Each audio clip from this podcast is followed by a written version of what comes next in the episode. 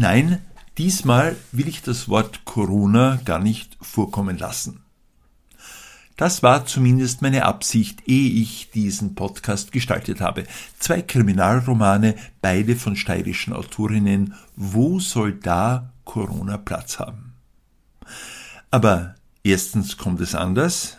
Ja, Sie wissen schon. Eva Rossmann hat im vergangenen Jahr zum ersten Mal einen Band mit kurzen Kriminalgeschichten herausgebracht. Ich habe das Interview mit Eva Rossmann noch im September vergangenen Jahres gemacht, dann ist mein Podcast in die Corona-Pause gegangen. Aber jetzt dafür. Nach 21 Romanen hat Eva Rossmann zehn kürzere Krimitexte geschrieben und sie ist dabei offensichtlich auf den Geschmack gekommen. Also das hat mir schon großen Spaß gemacht. Und es ist, es ist so witzig, also es begegnen mir immer wieder so Geschichten, wenn man denkt, ah, mein Gott, darüber hätte ich noch schreiben können. Uh, das wäre Thema gerade für eine Kurzgeschichte. Es gibt auch so gewisse Themen oder auch so, mm, so Blicke auf irgendwas, äh, die eignen sich äh, für die kurze Form und gar nicht so für die lange, finde ich. Der zweite Kriminalroman in der heutigen Ausgabe meines Podcasts stammt von Claudia Rossbacher, die den Schreibprozess rund um Corona gestalten musste. Und habe munter drauf losgeschrieben, Anfang, letzt, also Anfang 2020. Und dann kam die Pandemie. Ich habe mit Claudia Rossbacher und Eva Rossmann jeweils ein ausführliches Gespräch geführt. Mein Name ist Günter Enschitsch. Herzlich willkommen zur neuen Ausgabe von Geschichten. Geschichten. Der Podcast aus der Literaturhauptstadt Graz. Eva Rossmann, gebürtige Grazerin, hat bereits 20 höchst erfolgreiche Kriminalromane mit ihrer Protagonistin Mira Walensky geschrieben. Rund um die Journalistin Mira Walensky hat Eva Rossmann im Laufe der Jahre ein Figurenensemble aufgestellt, das sich ständig weiterentwickelt. Die Figuren sind sehr facettenreich, sie können in den Romanen allerdings immer nur einen Ausschnitt von sich zeigen. Da bleibt noch viel Raum zum Erzählen. Das macht Eva Rossmann mit ihrem Krimiband Vom schönen Schein, Untertitel Mörderische Geschichten. Zehn Krimitexte, davon zwei kürzere, die anderen jeweils an die 30 Seiten und ein bisschen mehr. Das Verblüffende an der Form der Kurzkrimis, Eva Rossmann stellt jeweils eine Figur aus den bisherigen Romanen in den Mittelpunkt und erzählt aus deren Perspektive, meist in Ich-Form. Und man spürt beim Lesen, auch die kurze Form beherrscht Eva Rossmann, auch die kurze Form scheint ihr Freude zu machen. Naja, zu Hause fühle ich mich natürlich am ehesten bei der Form des Romans. Ähm da habe ich 20 schon geschrieben, nein, 21 eigentlich, weil die Mira Walensky-Serie sind 20 und Patrioten ist extra, ist noch einer. Klar fühle ich mich da mehr zu Hause. Aber gerade deswegen war es für mich eine besondere Herausforderung, mal die kürzere Form wirklich zu probieren. Es ist ja so, also ähm, man wird immer wieder gefragt, ob man bei so Sammelbänden mitschreibt. Das ist gerade am Krimisektor sehr in und irgendwann mal lässt man sich breitschlagen und so habe ich auch schon ein paar geschrieben, war aber nie ganz glücklich. Und ich habe immer das Gefühl gehabt, ich kann mit der Form nicht gut, gut umgehen. Und für mich ist sozusagen nicht immer, der Inhalt zwar zentral, aber die Form in, jedem, in jeder Literaturgattung schon auch ganz wichtig. Und es ist nicht richtig aufgegangen. Und dann habe ich per Zufall eine Geschichte geschrieben, also die funktioniert hat, also keinen Kriminalroman.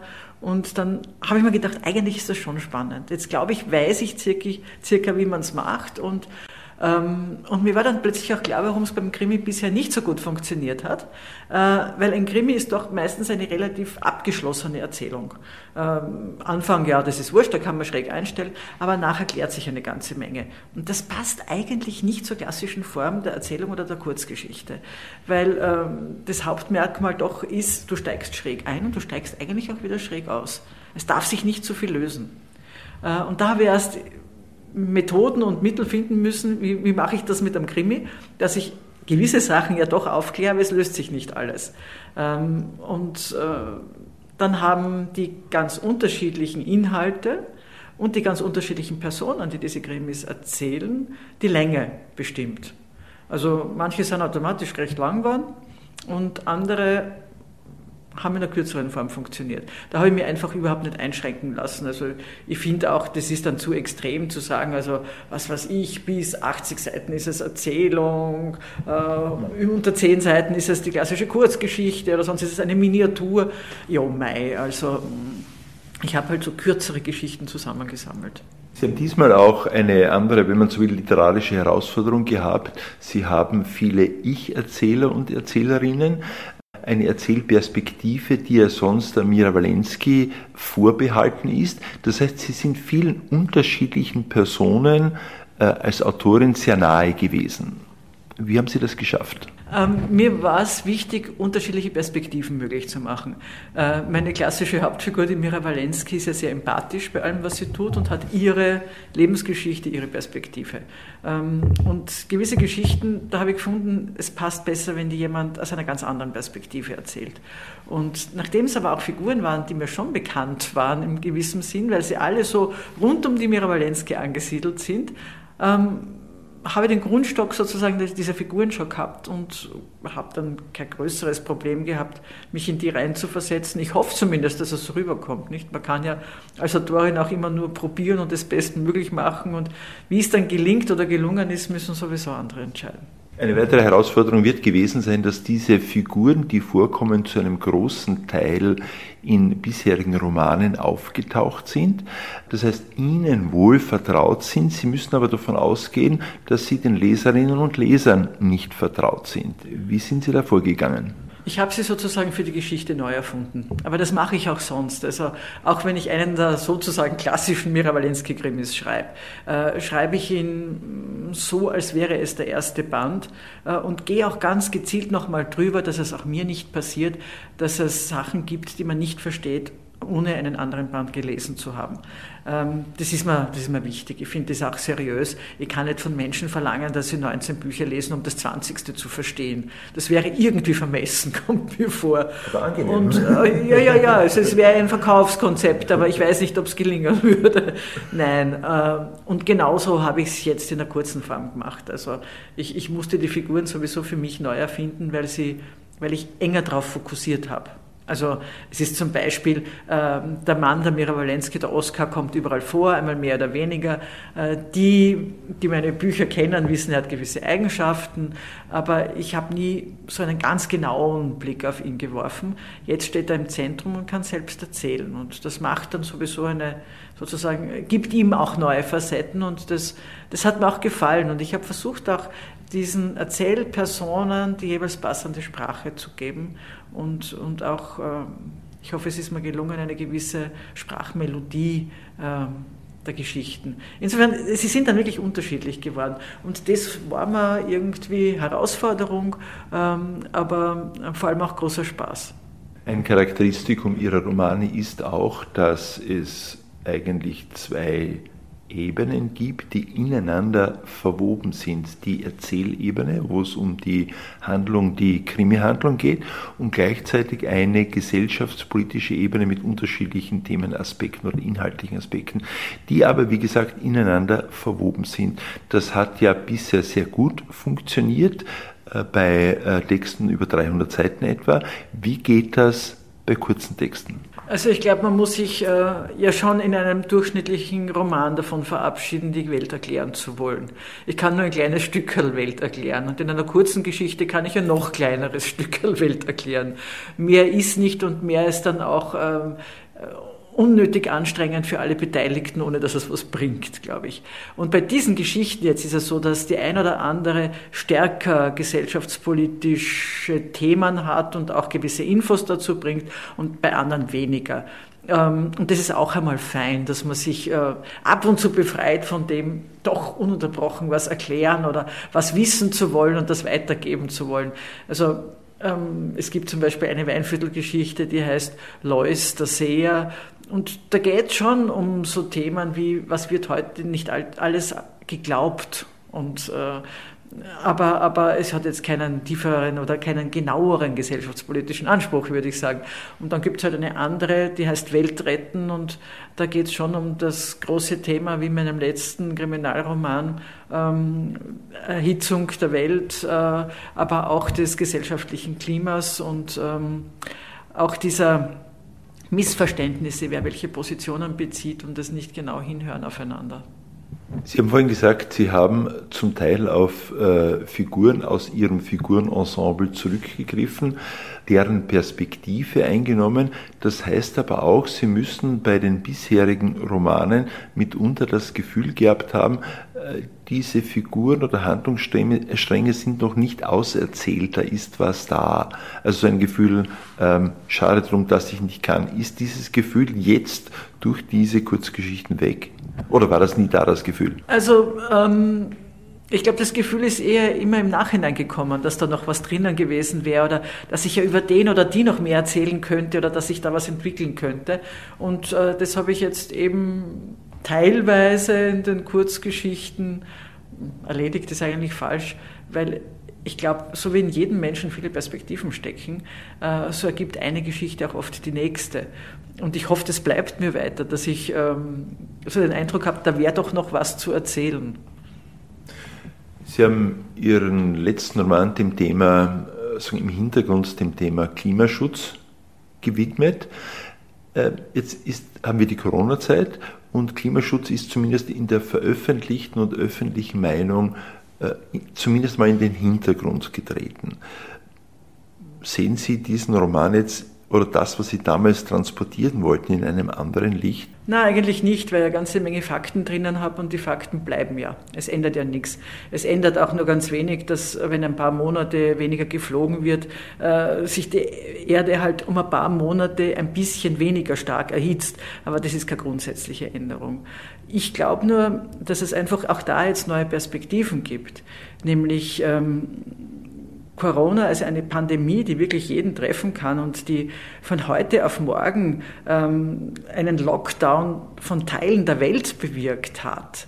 Ähm, danach wird vieles anders sein und danach, glaube ich, hat es uns hoffentlich auch ein bisschen so gebeutelt, dass wir uns überlegen, wie können wir eigentlich unsere Welt ein bisschen gescheiter organisieren. Und wir sehen jetzt schon, dass, dass es einen Trend wieder mehr zum Regionalen gibt, zu dem Schönen in der Nähe. Wir sehen jetzt schon, äh, dass schon viele anfangen zu überlegen, ja, müssen wir wirklich für ein Wochenende irgendwo hinchatten und wieder zurück.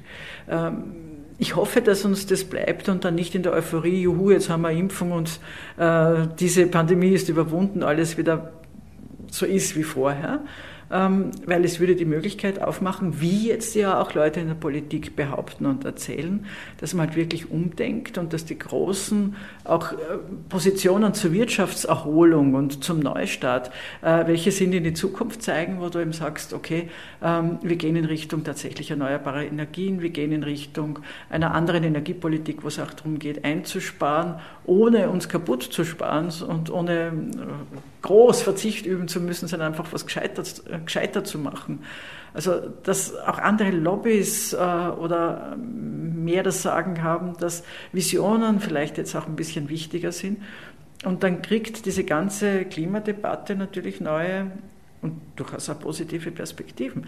Da wäre ja tatsächlich wahnsinnig viel drin und vielleicht ähm, ist so gesehen dann Corona ähm, der Anstoß zu einer Entwicklung. Selber kann ich dann nichts Positives finden, muss ich auch sagen. Das finde ich ziemlich deppert, wenn man sagt, der Virus bewirkt was Positives in dem Sinn.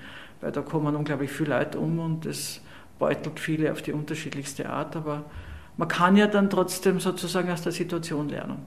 Der Wechsel an Perspektiven lässt die Erzählinstanz einmal auch in die Katze von Mira Walensky schlüpfen.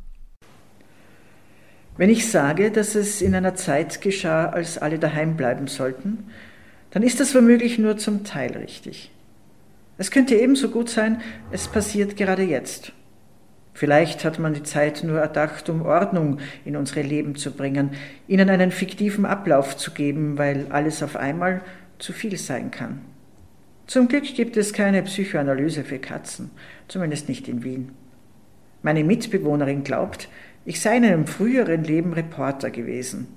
Ich schlafe gern im Korb mit den alten Zeitungen oder auf ihrem Laptop. Das scheint ihre Fantasie zu inspirieren. Sie ist Journalistin. Sie irrt bisweilen. Ich weiß, dass es gut ist, einen ruhigen und sicheren Platz zu haben oder mehrere. Ich habe eine vage Erinnerung an schwarz gekleidete Leute, die in mein Zimmer kommen, um mich über eine Anklage zu unterrichten. Ob es Freunde sind oder Verwandte oder Arbeitskollegen, kann ich nicht sagen. Wahrscheinlich sind sie wild fremd, auch wenn sie auf mich nicht so wirken, weder wild noch fremd. Mit Sicherheit aber weiß ich, jeder Raum hat auch ein Dahinter, Säle oder Abgründe, Dachböden oder Kanäle. In dieser Zeit, in der alle daheim bleiben sollen, umtanzen sich meine Mitbewohner. Mira und Oskar ziehen Kreise in der großen Wohnung, wie in der Absicht, einander möglichst fern zu sein, um sich dann wieder ganz nahe zu kommen, ineinander verschlungen, als müssten sie dieser Welt vereint gegenübertreten. Atomballett mit Kernfusion als stärkster Kraft. Nur, dass man mit Kräften umgehen können muss. Meine Mitbewohner sind auf ihren Tanz konzentriert und blenden aus, dass bei den Nachbarn etwas anders geworden ist. Die Menschen nebenan waren auch sonst eher leise, und doch gab es die üblichen Geräusche. Am lautesten waren sie, wenn sie in unsere Tür geklopft haben, um sich über den Lärm auch meinen zu beschweren. Haltlose Anklagen, wohin man schaut. Jetzt ist es dort ganz still. Der Krimiband Vom schönen Schein, mörderische Geschichten von Eva Rossmann ist im Folio Verlag erschienen.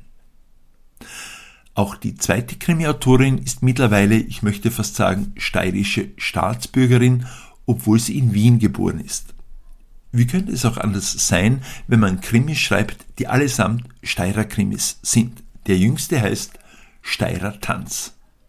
Der Plot ist im Ausseerland angesiedelt. Die Besitzerin einer Trachtmanufaktur kommt bei einem Brand ums Leben. Es ist Mord. Ihre Zwillingsschwester ist zum Zeitpunkt des Brandes in der Werkstatt. Sie ist gerade bei den finalen Arbeiten für die Eröffnung des Steirerballs in Wien.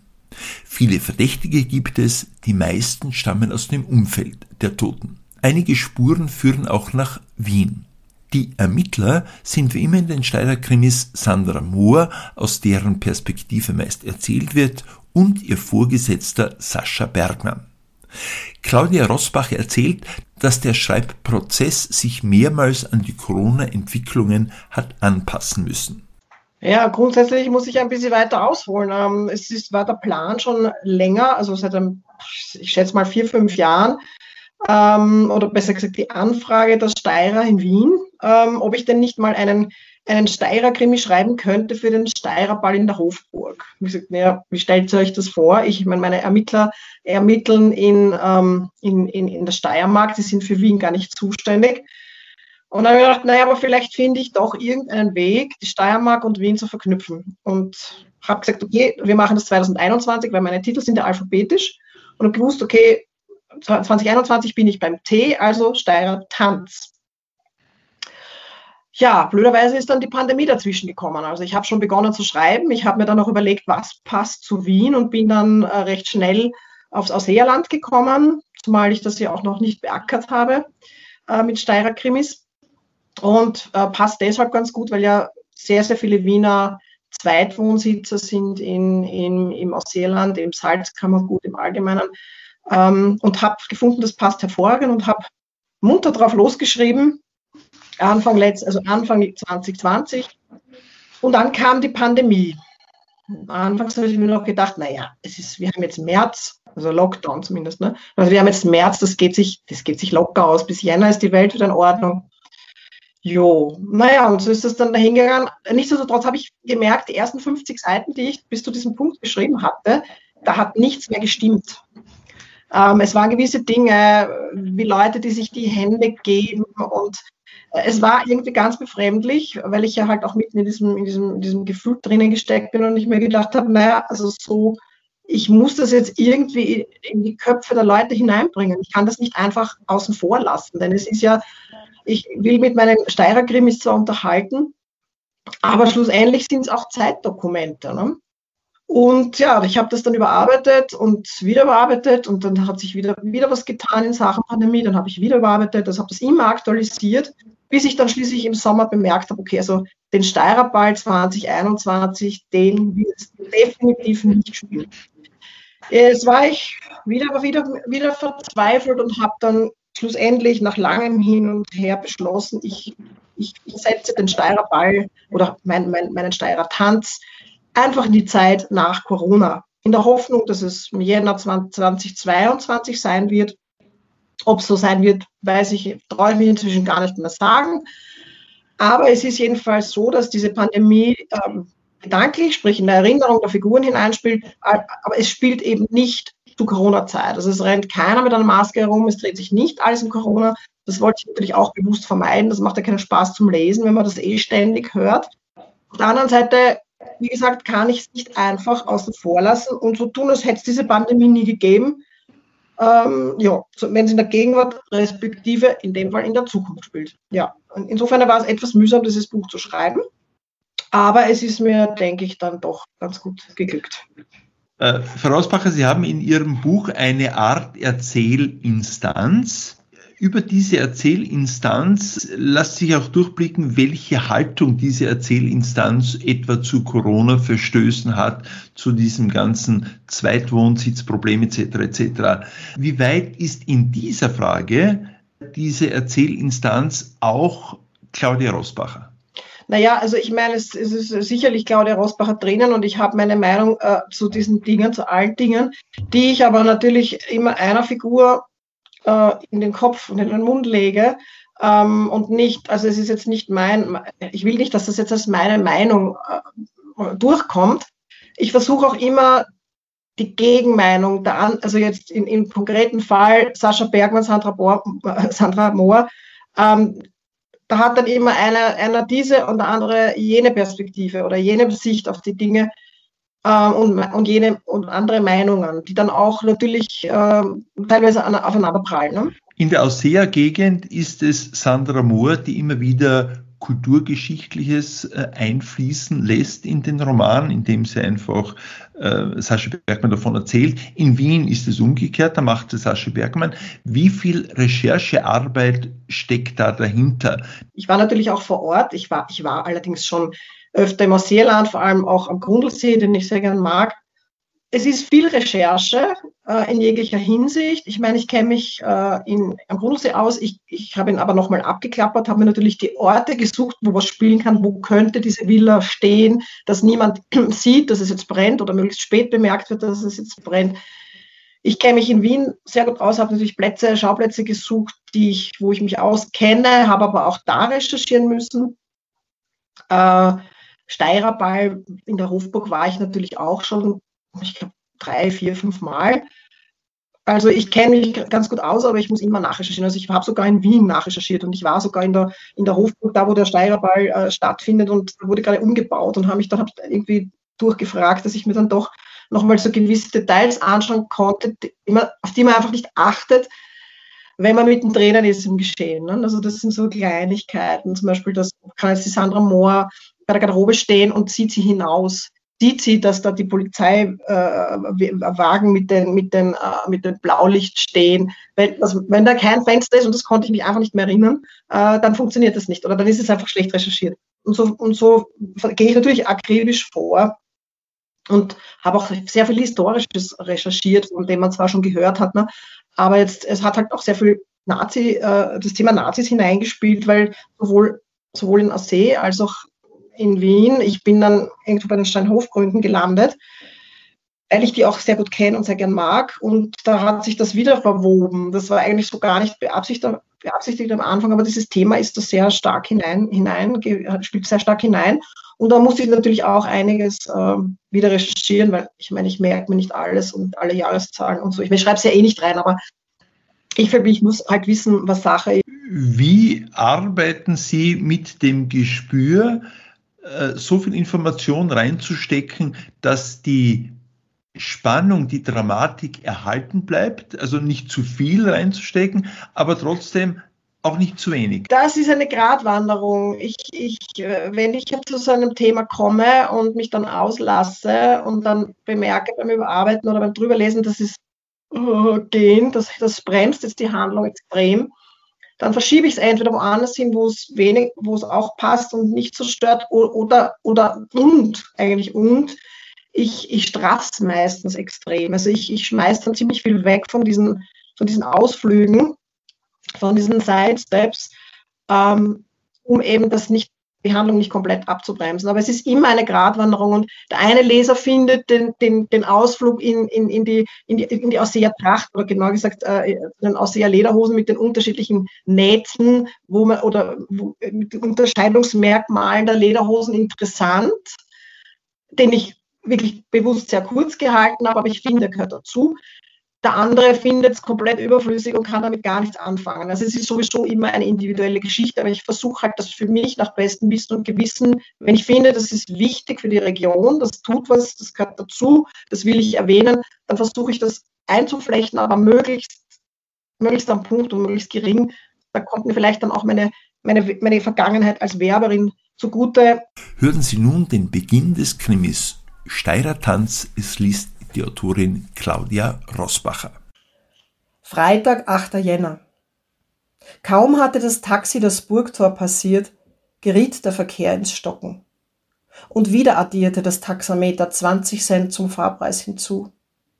Angespannt blickte sie auf ihr Handy. Der VIP-Empfang am Steirerball in der Hofburg würde ohne sie beginnen müssen. Aus dem Radio schmetterte Falco, Vienna Calling.